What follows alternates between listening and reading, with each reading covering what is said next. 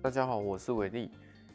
这是我第一次录 Podcast，那我还是稍微介绍一下。我二零一二年就从事宠物美容，当美容师，到现在已经八年了。那跟朋友合伙有开宠物美容，那现在退到幕后，我基本上现在都是代班的。那我跟大家聊聊，呃，如何选择您合适的宠物美容？因为现在我遇到问题是，我有很多客人因为毕业的关系或工作的关系，然后他们都回去自己的家里，然后可能离开台中了，有在台南的，有在新竹、台北都有，他他们都会问我。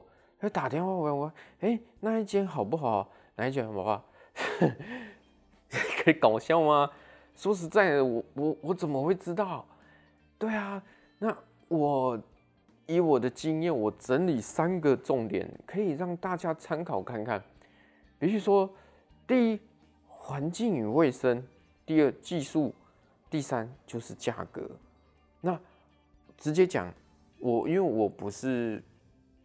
广电系的，我我也不是专业的主播，我只是一个普通的庶民。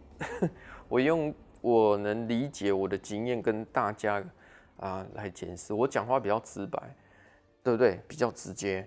那第一，环境与卫生，环境与卫生最直接嘛。你一进去一个宠物美容，它有没有在打扫？空气有没有糟糕？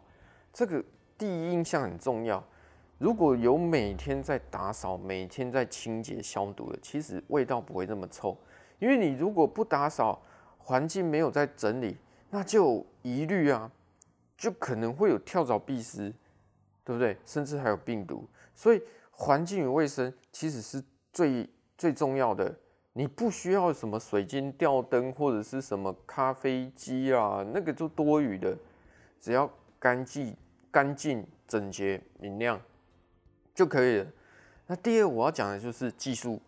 那技术方面的话，其实每一个美容师都有自己的美感哦，不是每一个都哦很顶尖，不一定哦。因为再怎么顶尖，它也是有自己的美感。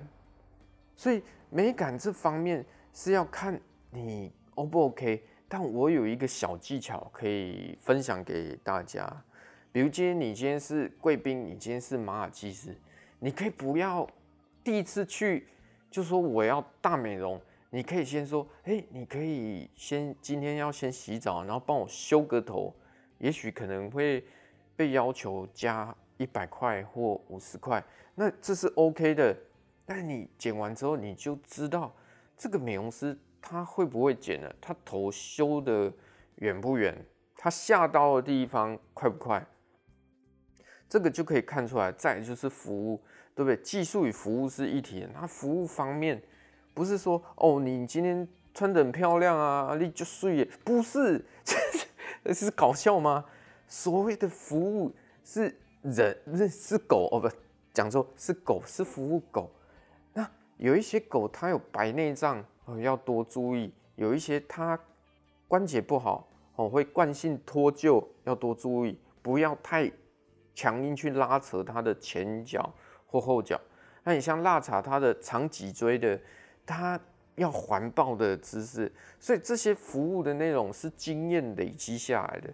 所以一个美容师他懂不懂狗，其实跟他的观念有很大的重要。不是说我今天美容我学学我就可以开店，不是。他他他要对那个宠物啊，他要一点概念，不然其实是不行的。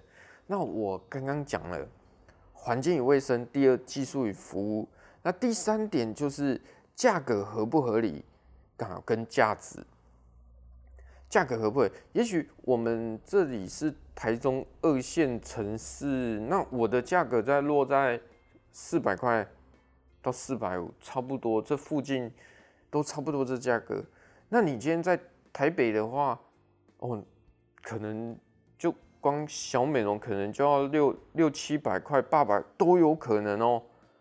可是你不能这样子讲，因为台北有人事成本高，它的房租也贵，所以它必须要有这样的价钱，对不对？那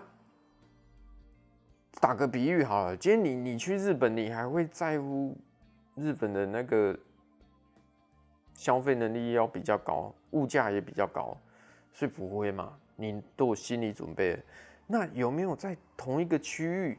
哎，他怎么才五百块？那这一间要八百块，那就要去衡量啊。也许八百块它的环境与卫生、技术与服务比较好啊，所以他收取八百块。如果这八百块你觉得 OK 的话，那就是 OK。可是另外一间五百块，哎，他 他可能是居家式的，你他不讲，你还以为是他们家。可是他技术 OK 啊，他收五百块，他居家式，所以你要去权衡。那有一些人觉得说，哎，虽然他不是店面，哎，他居家式人，那我愿意交给他试试看，这也是 OK 的。所以你们就可以去衡量。那我稍微总结一下：第一，环境与卫生；第二，技术跟服务；第三，价格与价值。然后你就可以去挑选一个。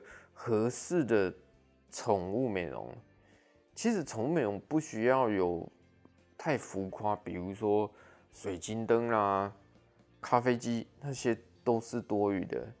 你只要干净、整洁、明亮，然后服务好，其实基本上现在绝大部分应该都有水准之上啊，绝大部分都有水准之上。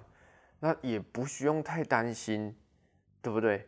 也许离开了，有机会能记得我们 就就好了。反正我也不一定在同一个地方上班，所以我的经验可以给给大家一个参考。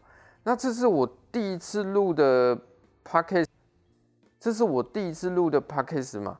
那大家如果喜欢的话，可以评论。给我个五颗星，给我个信心啊！不要抖内啊，抖内这很困扰啊。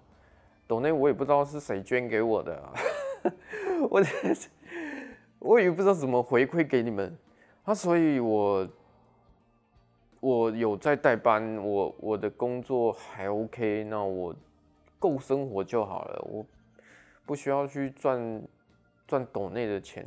我我的我的观念是这样子啊，那记得。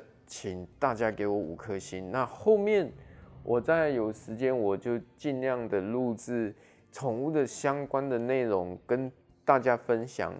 好，今天就先这样喽，拜拜。